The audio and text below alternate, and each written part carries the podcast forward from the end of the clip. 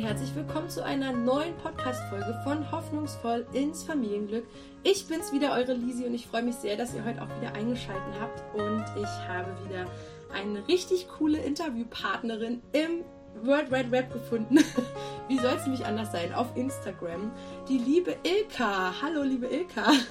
Hallo, liebe Lisi. Vielen Dank, dass ich dabei sein darf. Ja, ich freue mich auch total. Wir hatten im Vorgespräch schon so ur viele Themen, über die wir ja, sprechen könnten. Du bringst da irgendwie das Potpourri der guten Kinderwunsch und Mami-Schwangerschaftslaune mit, wenn ich das mal so äh, ketzerisch sagen darf. Aber wir haben uns heute für das spannende Thema Plazenta Previa Totalis entschieden, was schon vom Namen her irgendwie total weird und ein bisschen angsteinflößend klingt, wenn ich das mal so sagen darf. Aber ich hoffe. Ja, bald so Namen irgendwie im Lateinischen einfach nur stattfinden und es noch nicht mal irgendwie so eine Art Übersetzung gibt, hat man das Gefühl, oh Gott, ja. es ist irgendwas Schlimmes. Ist man raus, genau. Aber wir probieren das Thema heute mal so ein bisschen aufzuarbeiten und ja, eventuell auch Ängste zu nehmen für betroffene Damen. Und ja, ich freue mich sehr auf die nächste halbe Stunde. Du kannst dich ja noch mal ganz kurz vorstellen, wer du bist, was du machst, wo du herkommst und genau. Sehr gerne. Ja, ich bin die Ilka aus München, 35 Jahre alt und ähm, das ist mein erstes Kind jetzt, was ich austrage, ist auch gar nicht mehr so lang. Also ich bin am Ende der Schwangerschaft angelangt, der Countdown läuft.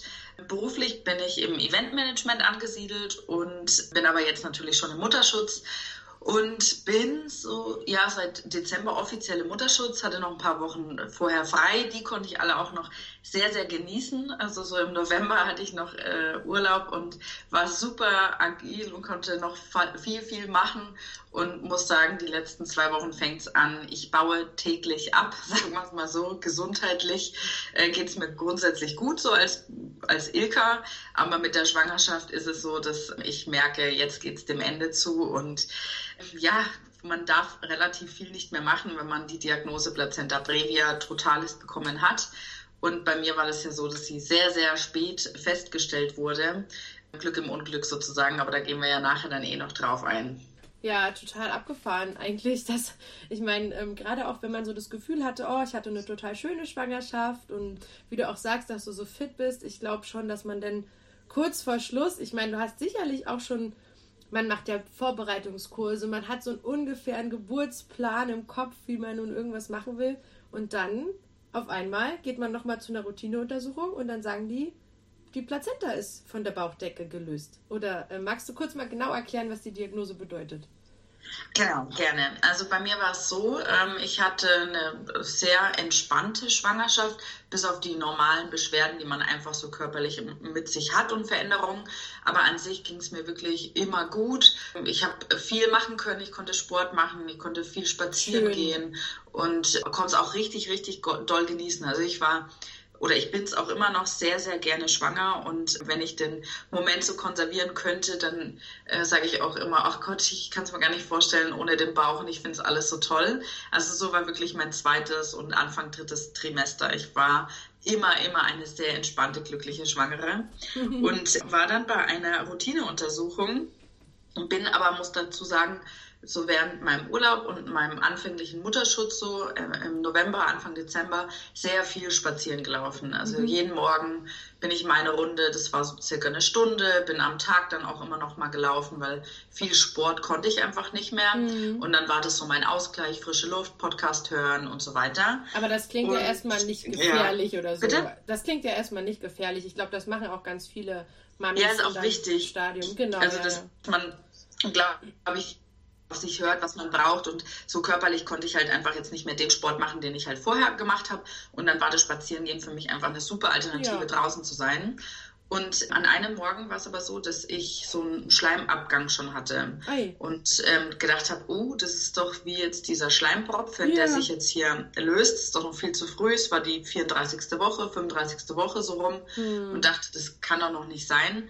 Hatte aber Gott sei Dank an dem Tag eh einen Frauenarzttermin und habe ihr das dann erzählt und habe ihr dann halt auch von diesem enormen Druck erzählt, den ich ja nach unten verspüre, dass es halt schon starke Periodenschmerzen, ähnliche mhm. Sachen sind. Also ah, habe ihr wirklich ganz äh, ungefiltert alles gesagt, was ich so gerade habe. Und daraufhin hat meine Frauenärztin nochmal vaginal geschallt, obwohl es sonst immer über die Bauchdecke ging. Mhm.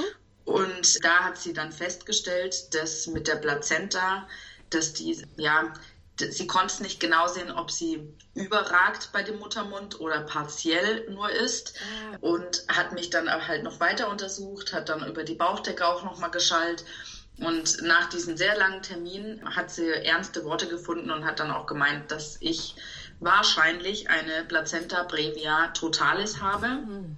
Und dass aber die Geburtsklinik halt einfach entscheiden muss, was wie jetzt vorgegangen wird. Also hat mich ins Krankenhaus überwiesen, weil ich ja doch schon sehr nah am Geburtstermin bin für diese Diagnose. Ja. Im Normalfall kriegt man die Diagnose schon ganz am Anfang. Also man weiß das so in der neunten bis zwölften Woche schon, Ach. dass man eine hat. Und so dann zeitig. ist es aber so, dass die Ärzte dich im Normalfall darauf hinweisen, dass die Plazenta sich relativ nah am Muttermund eingenistet hat. Und die kann sich aber durch Wachsen der Gebärmutter mit nach oben ziehen. Und in den meisten Fällen ist es auch so, dass das passiert. Also mhm. circa fünf bis sechs Prozent haben die Diagnose. Das war bei oder mir. Die, ja. Also und genau. Also ich habe also genau das in dem Thema bin ich tatsächlich ein bisschen drin. Also weil ich habe nämlich gehört, dass es gibt halt auch so Fälle, da legt die sich einfach keck vor den Muttermund. Also die, ja. genau. Und ich glaube, das wollte die bei dir erstmal ausschließen. Und dann ist es aber auch so, dass die Kinder immer mit einem Kaiserschnitt geholt werden. Oder, oder in ganz vielen Fällen, weil das Kind halt sich nicht an, den, an der Plazenta, an dem Muttermund vorbei äh, schlängeln kann. Es war bei mir auch ganz kurz, genau, ich erinnere mich, das hatten die mir auch in der zwölften Woche gesagt, dass die sehr tief liegt. Aber genau, bei mir ist die dann ganz doll nach oben mit angewachsen irgendwie. Also mit wachsendem Bauch ist die nach oben gegangen. Hattest, genau. du, hattest du denn generell Vorder- oder Hinterwandplazenta, weißt du das? Ich hatte Hinterwand. Ah, okay. Also die liegt bei mir hinten, aber zieht sich halt bis vor sozusagen.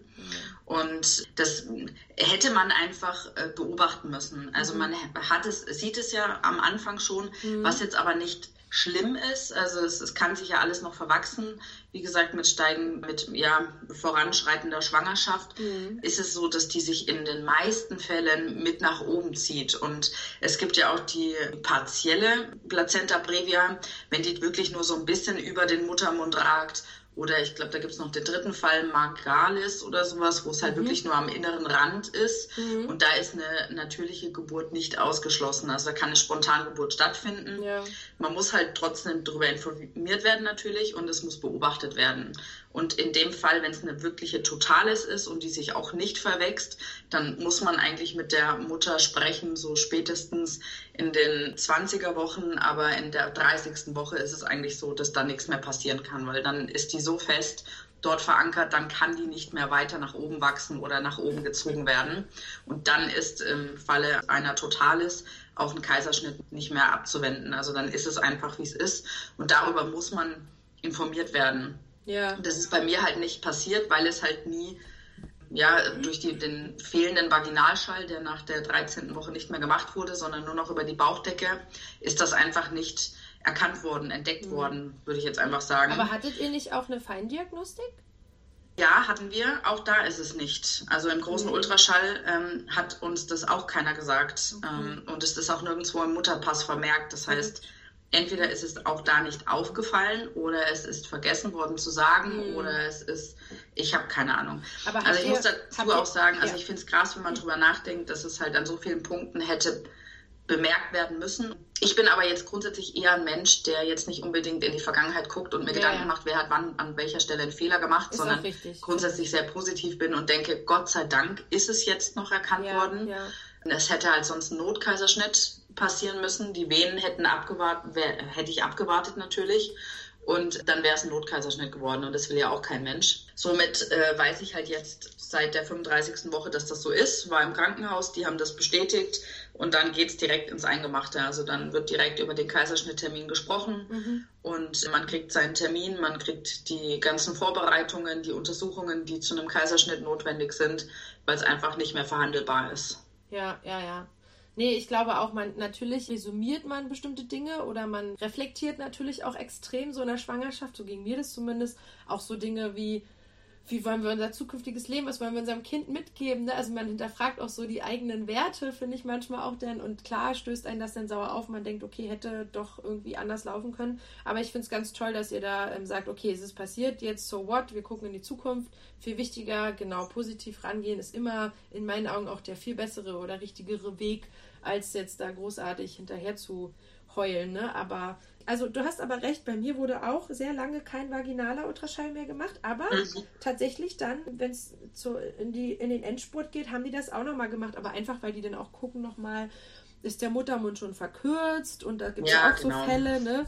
Gut, ich hatte jetzt auch diese krasse Schwangerschaftsdiabetes, das heißt, ich hatte per se viel mehr Ultra- Schalle, was ist eigentlich die Mehrzahl von Ultraschalls? ich habe viel, viel, öfter eine Schelle bekommen als äh, so eine nicht risikoschwangere, glaube ich. Dementsprechend hat unser Gynäkologe auch häufiger Hinweise über den Verkalkungsgrad der Plazenta gegeben. Habt ihr so eine Angabe gar nicht bekommen?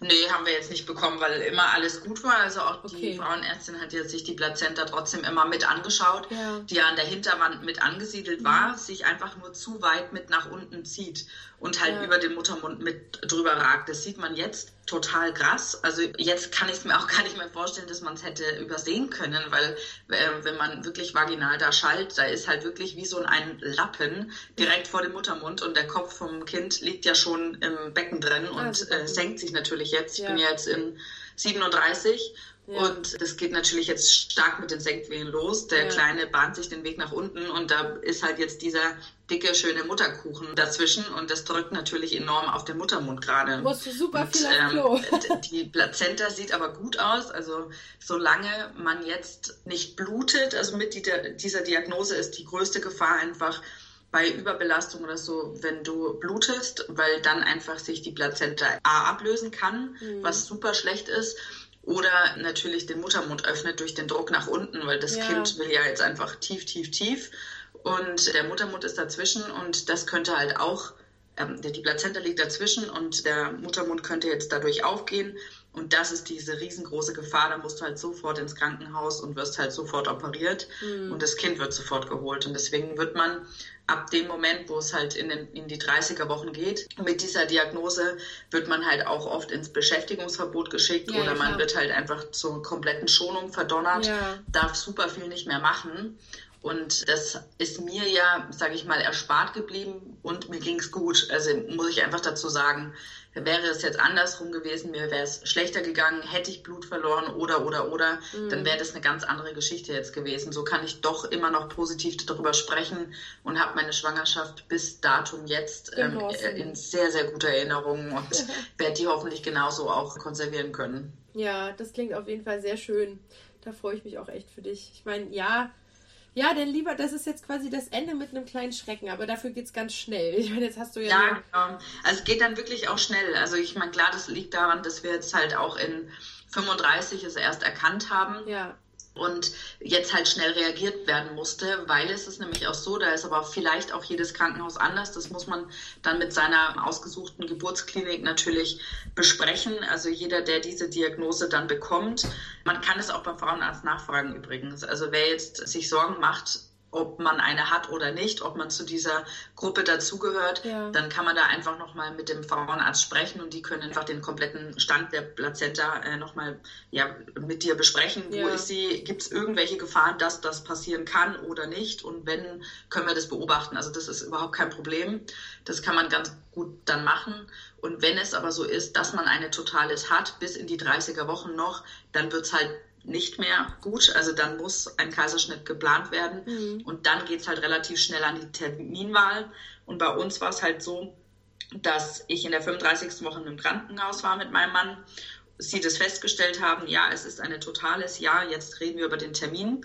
Und dann geht es ja erstmal darum, ja, so um die zehn Tage vor Entbindungstermin. Das wäre bei uns dann im Januar gewesen, Anfang Januar. Und Christoph und ich hatten uns ja schon damit auseinandergesetzt. Das war dann okay mit dem Kaiserschnitt und war auch mit dem Datum dann fein. So, komm, es wird ein 220er Kind, ist doch alles super, ist immer noch, der ist mhm. fertig, dann das ist alles fein.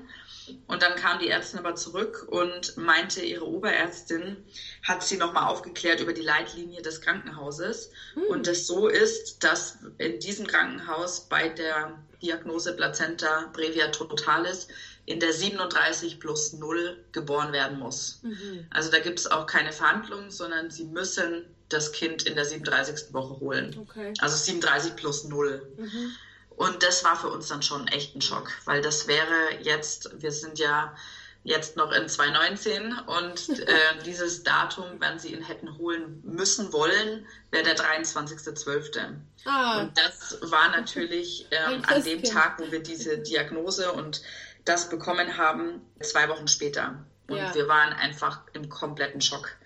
Das, das war für mich als Mutter furchtbar, weil ich gedacht habe, der Kleine ist überhaupt nicht fertig. Noch mhm. zwei Wochen, der ist doch das viel zu früh und warum muss man das jetzt riskieren, wenn es mir gut geht? Und ja. ich war einfach so aufgelöst und es hat mir so eine Angst gemacht und vor allem Angst für, für mein Kind schon. Also da kam einfach diese enorme Urangst wieder hoch, mhm. dass irgendwas jetzt noch das Wohl des Kindes beeinträchtigen kann. Und nachdem wir uns dann ein bisschen gefasst hatten und den Schreck so kurz verdaut hatten, hat uns die Ärztin aber so ein bisschen durch die Blume auch zu verstehen gegeben, dass das die Leitlinie des Krankenhauses ist. Das muss sie uns jetzt so sagen. Wir als Eltern aber immer noch das letzte Wort haben, mhm. dass wir sagen können, okay, innerhalb dieser Woche muss es kommen. Also da lassen sie auch nicht mit sich sprechen, aber es muss nicht der 23. sein.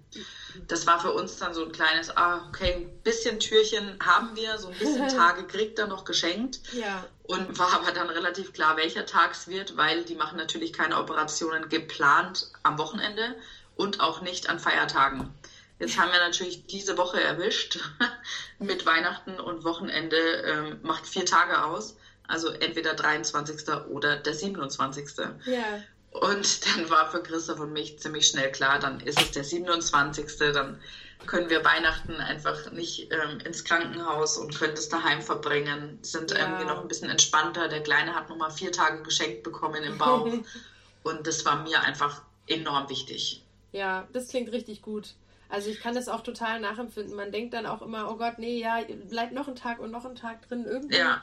Genau, also gerade auch so die, die Zeit hinten raus, da passiert ja auch noch mal so viel von Woche zu Woche. Ne? Also wir nehmen ja auch ja. noch mal irgendwie, teilweise, ich habe mal gelesen, äh, bis zu 250 Gramm können Kinder da noch mal in so anderthalb Wochen zunehmen. Ist echt der ja. Wahnsinn. Und das ist jetzt bei mir auch gerade so gewesen. Ich war jetzt ähm, gestern noch mal beim Frauenarzt zur letzten richtigen Routineuntersuchung ja. äh, vor, dem, vor dem Kaiserschnitt jetzt und die hat halt noch mal gewogen und gemessen und das war so für mich dieser Termin, wenn der gut läuft, wenn die Ergebnisse gut sind, dann gehe ich auch echt sehr entspannt in diesen Kaiserschnitt. Und ich habe so, so gehofft, dass er zugenommen hat. Und er war jetzt gestern, klar, das sind alle Schätzungen. Ja, und ja. es gibt Werte, dass die sich alle echt krass verschätzen. Ja. Aber ich glaube jetzt einfach mal daran, dass das so ist. Und ähm, sie hat ihn gestern gemessen und er hat 2,8, also 2800 Gramm was echt eine gute Zahl ist. Und er hat jetzt noch mal eine Woche. Also wenn wir Glück haben, dann kommt er noch mal ein bisschen höher. Aber wenn nicht, dann wäre auch mit 2,8 alles wunderbar. Und man darf ja nicht vergessen, der wird geholt in 37 plus ja, 3, äh, plus 4. Und somit ist er natürlich kleiner und auch leichter als jetzt ein Kind, was in der 40. Woche geboren wird.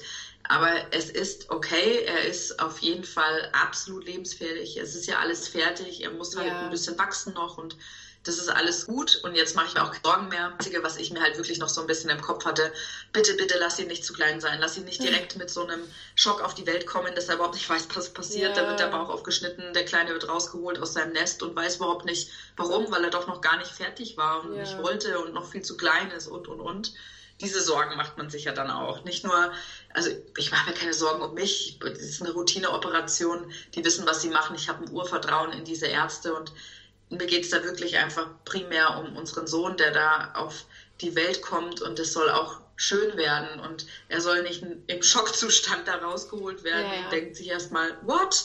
Wo bin ich hier und warum und warum holt ihr mich jetzt schon? Das war eher meine große Sorge. Ja, ja, also auf jeden Fall. Du bist auch schon so richtig im Mutti-Sein angekommen. Dieses ganze. Crazy, oder? Ich bin mir egal. Hauptsache mein Kind. Total schön zu hören. das ist echt krass. Also ich habe damit auch nicht gerechnet, dass das nee. so, eine, so einen enormen Instinkt dann auslöst, äh, wenn es dann wirklich darum geht, sich zum ersten Mal, nicht nur in der Schwangerschaft, beweist man ja auch schon als Mutter, dass man sich zurückstellt und nur noch für das Kind irgendwie im Bauch, dass das wächst und man verzichtet auf genau, viele Dinge, ja. die man selber natürlich echt äh, gern hatte ja, ja. in seinem Leben Alltag drin. Aber auf einmal kommt diese Urangst und du musst performen. Du bist zum ersten Mal in so eine Situation äh, reingeschubst worden, in der du beweisen musst, dass du halt Verantwortung übernehmen kannst und zum Wohl des Kindes irgendwo reagierst und halt vor allem auch mal hinterfragst. Also das war mir auch gar nicht so bewusst. Das fand ich in den Geburtsvorbereitungskursen enorm wichtig und ganz toll, dass die uns immer wieder auch gesagt haben, ja, das Krankenhaus wird euch sagen so und so. Oder die Hebamme, die dort angestellt ist, wird vielleicht sagen, das Stillen klappt gerade nicht, der Kleine muss zugefüttert werden. Oder, oder, oder. Ja. Ihr habt das letzte Wort. Ihr entscheidet über euer Kind. Wenn ihr das nicht wollt, dann wird das nicht gemacht. Und das sind so Momente, wo einem klar wird, ich bin dann schon verantwortlich. Es gibt mir jemand vielleicht einen Rat oder ja. es ist vielleicht so, dass man Hilfe bekommt, aber trotzdem, wenn dein Instinkt dir sagt, nein, dieses Kind soll noch in meinem Fall jetzt vier Tage länger im Bauch bleiben, ich will ihm diese Zeit noch geben, dann ist das meine erste Entscheidung und ich nehme die Verantwortung darüber.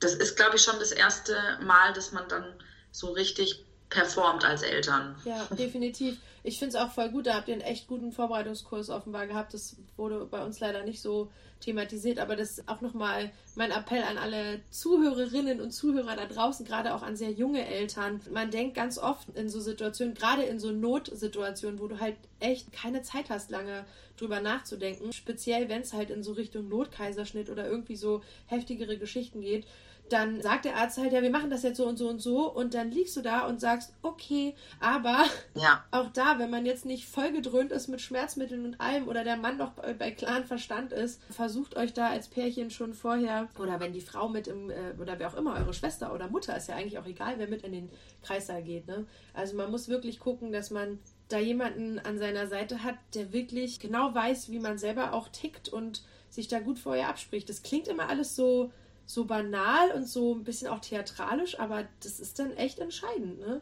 Also ja, bei, bei uns war halt auch so, bei uns war halt auch so das Thema, mich hatte das total rausgerissen, so ein bisschen, dass es hieß, ja, alle ähm, Diabeteskinder kommen ja auf die Welt und die kriegen direkt die Flasche an den Hals, weil die haben ja alle einen Zuckerschock und also da wurde häufig so pauschalisiert, ne? Also so, ja, die haben ja alle einen Zuckerschock, wenn sie rauskommen, weil die wurden ja jetzt überversorgt durch die Mutter, durch das ganze Zucker und dann kommen die raus und dann haben die einen Zuckerschock und sind unterversorgt. Also kriegen die direkt die Flasche und parallel wird dir aber gesagt, naja, aber Flasche ist schlecht, weil dann kannst du nicht stillen. Und, also, und da war ich auch eine Zeit lang so ein bisschen, okay, what? Was ist ja, los? Das ist schon eine Überforderung ja, auch. Ja, auch genau. so viele Meinungen. Und du kannst ja. halt fünf Hebammen fragen und fünf Hebammen haben allein schon eine unterschiedliche Meinung dazu. Und es ist, ich glaube, wenn man da echt bei sich ist, sich gut informiert hat halt auch und eine Vertrauensperson hat in Form von der eigenen Hebamme vielleicht, oder im Krankenhaus sich gut beraten und aufgehoben fühlt, dann ist das auch okay. Also man, man darf sich da, glaube ich, nicht verunsichern lassen. Aber ich, ich glaube, das fängt dann erst an. Also das ist bei mir jetzt nur so ein kleiner Hint mal. Ne? Also es geht ja jetzt erst los in diese ja, Verantwortung. Ja. Und ich bin so gespannt, was da alles kommt, welche Entscheidung man treffen muss. Und es wird auch eine falsche mal dabei sein. Aber du weißt es ja einfach nicht besser. Ja, nee, ist ja auch richtig. Ich meine, man macht ja auch im guten Glauben und Gewissen, ne? wie man es immer so sagt. Nee, Mensch, ja, ich muss auch sagen, also bei uns war es auch wirklich so, dass das hört sich jetzt auch alles sehr reflektiert und sortiert wahrscheinlich schon an, weil ja. ich bin ja mittlerweile auch schon seit zwei Wochen weiß ich das Ganze und kann mich darauf einstellen. Aber es war schon, es war schon echt ein enormer Schock. Also allein das dass die Frauenärztin mir damals dann gesagt hat, bei dieser Routineuntersuchung und ich da eigentlich nur darauf hinaus wollte, dass ich schon Druck nach unten habe, Senkwehen, eigentlich ja, alles ja, gut. Ja. Ich ging da wirklich positiv in diese Routine rein und dachte, ach Mensch, und wenn der Schleimpropf sich jetzt da schon löst, ist doch auch okay, dann will die Natur das vielleicht so und so weiter. Aber als dann die Diagnose kam, dass ich eventuell ähm, einen Kaiserschnitt bekomme, das hat mich umgehauen. Also da muss ich auch einfach sagen, jede Frau, die sich eine natürliche Geburt wünscht, eine Spontangeburt wünscht und es nie Anzeichen dafür gab, dass das nicht der Fall sein würde, die versteht das sicherlich. Oder auch Frauen, die gerade in diesem Punkt sind, ähm, natürliche Geburt steht davor und so weiter. Man freut sich darauf drauf. Man will das körperlich einfach auch machen. Man will diese Erfahrung auch machen. Und ich, ich spreche jetzt nicht für die Allgemeinheit. Das ist mein ganz individueller ja, Fall, genau. weil es ist ja auch immer sehr schwierig, dass man Frauen irgendwie Vorgaben gibt. Jeder muss das für sich selber natürlich entscheiden. Aber es war wirklich für mich ein enormer Schock. Und erst mit ein bisschen Zeit, mit ein bisschen Sortieren zu wissen, das ist für das Kind das einzig Richtige. Es gibt hier nichts zu verhandeln. Es ist nicht so, dass mir jemand die Option aufmacht und du musst jetzt entscheiden, sondern es wird mir die Entscheidung abgenommen. Somit wird mir aber auch die Erfahrung genommen. So habe ich mich gefühlt. So wie ein mhm. Kind, dem ja. einfach was weggenommen wird. Ja. Und damit muss man auch erstmal klarkommen. Also das ist emotional auf einem ganz anderen Level gestanden. Für ein paar Tage war ich wirklich sehr, sehr down mhm. und habe das dann auch verarbeitet mit äh, meinem Mann und habe ihn ganz viel gefragt, auch wie er das sieht. Und da kennen sich Männer natürlich äh, auch noch nicht so richtig aus mit dieser Diagnose. Und das war bei meinem Mann auch so. Mhm. Und der hat dann einfach mir so viel Halt und so viel Mut gegeben, indem er halt auch gesagt hat, dass er das für sich so viel angenehmer jetzt empfindet, weil er halt genau weiß, was wann auf ihn zukommt und wie er mir helfen kann. Ja. Ähm, bei einer Spontangeburt das natürlich ganz anders ablaufen kann, weil die Männer einfach überhaupt nicht wissen, wie lange dauert es, welcher Schmerz ist das, was mache ich, äh, mache ich mir Sorgen um meine Frau und jetzt auch um mein Kind und ja. wie kann ich helfen, wie kann ich da sein. Und Oder er im schlimmsten Fall, im, im Falle eines Notkaiserschnitts eventuell gar nicht anwesend sein darf. Ne? Das genau, darf man auch genau. immer nicht vergessen. Das ja, hätte ja. ja uns auch blühen können, genau. hätte ja auch passieren können, dass Notkaiserschnitt stattfinden hätte müssen, wenn die Venen jetzt einfach frühzeitig eingesetzt worden sind, bevor meine Diagnose denn klar war. Also ja so Glück im Unglück. Ähm, es ist jetzt auch alles positiv und wir sind auch wirklich, wir freuen uns jetzt. Wir haben uns beide eine Bucketlist geschrieben, bevor wir unser Kind nächste Woche abholen und cool. einfach nochmal ganz bewusst zu sagen, was wollen wir als Paar nochmal machen, was wollen wir für uns selber nochmal machen. Und das sind banale Dinge. Hier geht es nicht um nochmal wegfahren, Urlaub und solche Sachen, sondern wirklich so Kleinigkeiten wie nochmal ins Kino gehen, nochmal essen gehen, nochmal irgendwie, ich will in die Badewanne und Podcasts hören mit einer Engelsgeduld. Also einfach nur so Kleinigkeiten, die mich im Alltag glücklich machen. Und ich glaube, ich kann es mittlerweile als totale Chance sehen, die Zeit bewusst als Paar nochmal zu nutzen, für mich zu nutzen und einfach die Schwangerschaft so ein bisschen gehen zu lassen jetzt. So ein kleines Goodbye in kleinen Schritten. Wenn das kein schönes Schlusswort war. also, Als hätte ich es einstudiert. also ich muss auch sagen, ich finde es richtig, richtig schön, was ihr euch jetzt noch vorgenommen habt für die letzte Woche. Es ist ja nur noch eine Woche. ja, das ist so verrückt. Nächste Woche um die Zeit, was haben wir jetzt? Ja, nächste Woche um die Zeit bin ich entweder schon im Krankenhaus oder liege auf dem OP-Tisch oder habe äh, meinen kleinen Wurm schon auf meiner Brust liegen und Wahnsinn. bin ähm, die glücklichste Frau auf der Wahnsinn. ganzen Welt. ich bin mir sicher, diese Welt wird einen großartigen neuen Erdenbürger bekommen, wenn ich so höre, wie ihr miteinander als Paar umgeht und was ihr so für Vorstellungen habt glaube ich, mit Ja, ich hoffe. Ich hoffe, es wird gut und es wird alles fein und ich werde dich auf dem Laufenden halten. Ach, Ilka, ich fieber voll mit. ja, das wird so crazy. Und jetzt, wenn es in die letzte Woche reingeht. Ja, also mein Mann und ich haben jetzt die Woche, also jetzt ist Freitag, wir haben jetzt dieses Wochenende noch einiges vor, ja. was wir noch machen wollten. Ich muss natürlich mich echt schonen, also ich darf es auch nicht auf die leichte Schulter nehmen. Ich genau. habe schon auch, ja, Beschwerden ja, und nicht. muss mich hinlegen und muss viel ruhen. Aber eine oder zwei Sachen am Tag, die schön sind, die draußen stattfinden, darf ich immer noch machen. Muss halt ja. viel sitzen und so, ne? Kennen die Mamis im Endspurt aber sicherlich genauso. Ja. Und probiere einfach meinen Fall gar nicht so krass zu sehen, sondern einfach nur, das ist der Weg, wie wir unseren Sohn auf die Welt kriegen. Und wir wissen, wann wir ihn holen und das wird ganz wunderbar werden nächste Woche. Schön, genau. Und ihr habt dann jedes Jahr ein mega krasses Weihnachten, darfst du auch nicht vergessen. Ja, voll cool, voll gut. Also ich bin so froh, dass es echt noch verhandelbar war, dass es nicht der 23. war. Das wäre halt für den Kleinen irgendwie auch naja, mein Gott, semi-gut. Sag mal es mal so. Wenn du die Entscheidung hast als Elternteil, dann wünschst du dir ja nicht, dass er am Tag vor Weihnachten oder an Weihnachten kommt. Wenn es so ist, dann ist es so. Wenn er jetzt sich auf den Weg machen will und drückt und drückt, dann kommt er früher. Wir gehen jetzt einfach mal vom 27. aus. Ein Kind zwischen den Jahren. Ja, nee, das wird genauso klappen. Ich bin davon total überzeugt. Und ich kann das, ich kann das mit der Datumswahl auch total nachvollziehen. Ich hatte ja Stichtag an meinem Geburtstag und dachte immer so, boah, wie ätzend. Ja. Ich wollte auf keinen Fall mehr mit meinem Sohn einen Geburtstag haben, aber dann ähm, wurde er ja auch eingeleitet und dann kam er eine Woche vorher. Also alles. Wir haben jetzt ja. neun Tage Unterschied, also alles. Das ist echt äh, nett. Von daher kann ich das voll nachvollziehen, ja. dass ihr euch jetzt über den 27. freut. Total. Gibt einfach auch so viele Geschichten, wenn man mal nach rechts und links guckt. Das wirst du noch besser wissen als ich mit deinem Podcast. Du hast ja super viele Frauen mit ihren Geschichten, äh, wie sie denn das Kind auf die Welt gekriegt haben. Und ja. Da muss man auch mal die Kirche im Dorf lassen, wenn man über die eigene Geschichte immer mal wieder so ein bisschen überlegt, wie ja. krass emotional die für einen natürlich ja, ist und wie hoch man die ansiedelt. Und dann gibt es andere Geschichten, die man hört, wo man denkt, oh mein Gott, da ging es halt auch ja. wirklich um Leben und Tod. Da ging es halt wirklich um enorme Einschränkungen für die Mutter danach zum Beispiel, nach der Operation oder für das Kind. Und es musste viel zu früh geholt werden und in die Brutstation und, und, und. Und ich glaube, wenn man sich das auch manchmal so ein bisschen vor Augen führt, äh, auch wenn man die eigene Situation echt als sehr schlimm empfindet und ja. so ein bisschen wie ein Kind, mir wird da was weggenommen, was eigentlich mir gehört äh, mit der Erfahrung äh, ist es doch so umso schöner, dass es letztendlich die Medizin gibt und wir können uns, uns kann allen geholfen werden und die Kinder kommen größtenteils alle gesund zur Welt mit einer Diagnose, die vor einigen Jahrzehnten noch äh, das Todesurteil Total gewesen wäre. gegangen wäre, genau, ja. Wobei, aber ich finde auch, man muss trotzdem auch differenzieren. Ich will das auch gar nicht kleinreden. Manche haben auch ein Geburtstrauma, obwohl die Geburt vielleicht für andere schön gewesen wäre. Ne? Also ja. Es ist halt so individuell und ich will das dann auch ja, gar nicht genau. kleinreden. So, du hast natürlich recht, ich bin auch so ein Mensch, oh Gott, mir geht's eigentlich gut und guck mal links und rechts, die hat noch Krebs während der Schwangerschaft und die hat das, aber das, das mildert auch nicht mein persönliches Empfinden für die Schwere meiner Geburt zum Beispiel. Ne? Also nee, tut's auch nicht. Ja, man kann halt sich einfach nur vielleicht dadurch, dass man ein bisschen nach rechts und links schaut, trösten. einfach mal so ein bisschen erden und merken, ja. hey, jeder kriegt das Päckchen irgendwie, was er irgendwie ja, tragen kann. Wie genau. stark bin ich mit meinem Fall? Wie stark sind die anderen mit ihrem Fall? Ja, es ist, es ist einfach, wie du sagst, krass individuell und solange wir uns nicht bewerten, sondern einfach wertfrei anhören und unterstützen, ist das doch einfach eine super Welt. Genau. Und du weißt ja, beim zweiten Kind muss es dann kein Kaiserschnitt werden.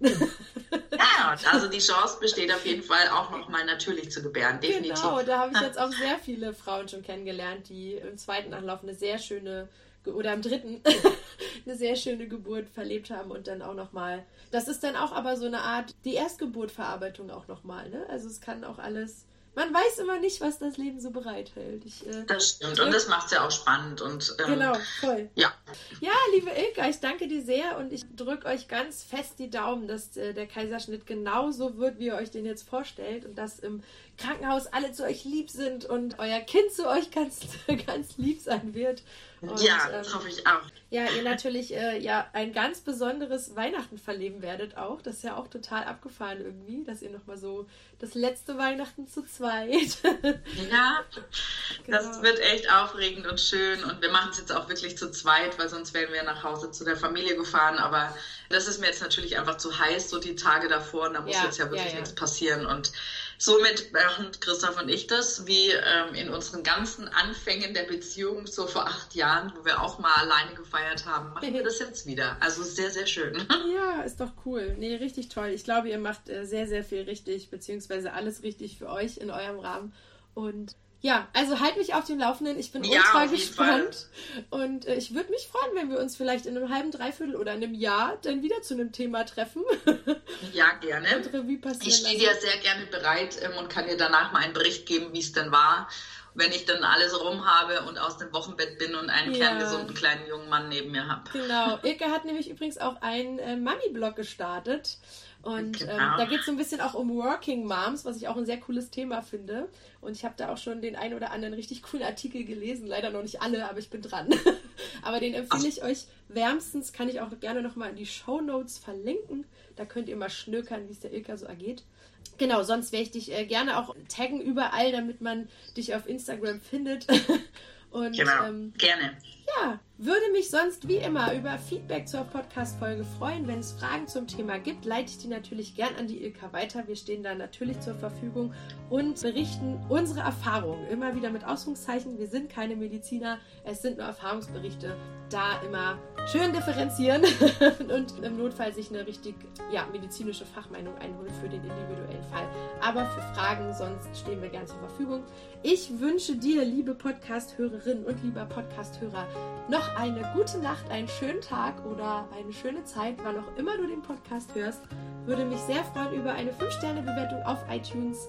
Ja, und hoffe, du schaltest auch nächstes Mal wieder ein bei Hoffnungsvolles Familienglück. Bis bald! Ich habe mich entschieden, noch kurz einen Nachtrag an dieses tolle Interview ranzuhängen, weil Ilkas Geschichte mit ihrem Sohn und ihrem Mann wirklich total verrückt ausging. Keine Stunde nach diesem Interview ging bei ihr ganz starke Blutung und Wehen los und sie hat tatsächlich noch am gleichen Tag ihren Sohn entbinden müssen. Es war dann natürlich der Kaiserschnitt ähm, und ich hoffe auch, dass ich Ilka demnächst nochmal rankriege für eine weitere Folge, um den Nachtrag äh, aus ihrer Sicht nochmal Revue passieren zu lassen. Nur so viel, es geht allen richtig gut. Ähm, der Kleine ist ein ganz tolles Kerlchen geworden. Es ist ja jetzt auch schon alles wieder ein halbes Jahr her. Die Podcast-Folge schlummerte sehr, sehr lange auf meinem Laptop. Und ähm, ja, das wollte ich euch, liebe Hörerinnen und Hörer, noch mitgeben, weil es einfach eine total verrückte Geschichte ist und ich sehr, sehr froh bin, Ilga kennengelernt zu haben und jetzt so ein bisschen privat verfolgen kann, wie es der kleinen Familie gut geht. Also bleibt auch ihr alle gesund und bis bald.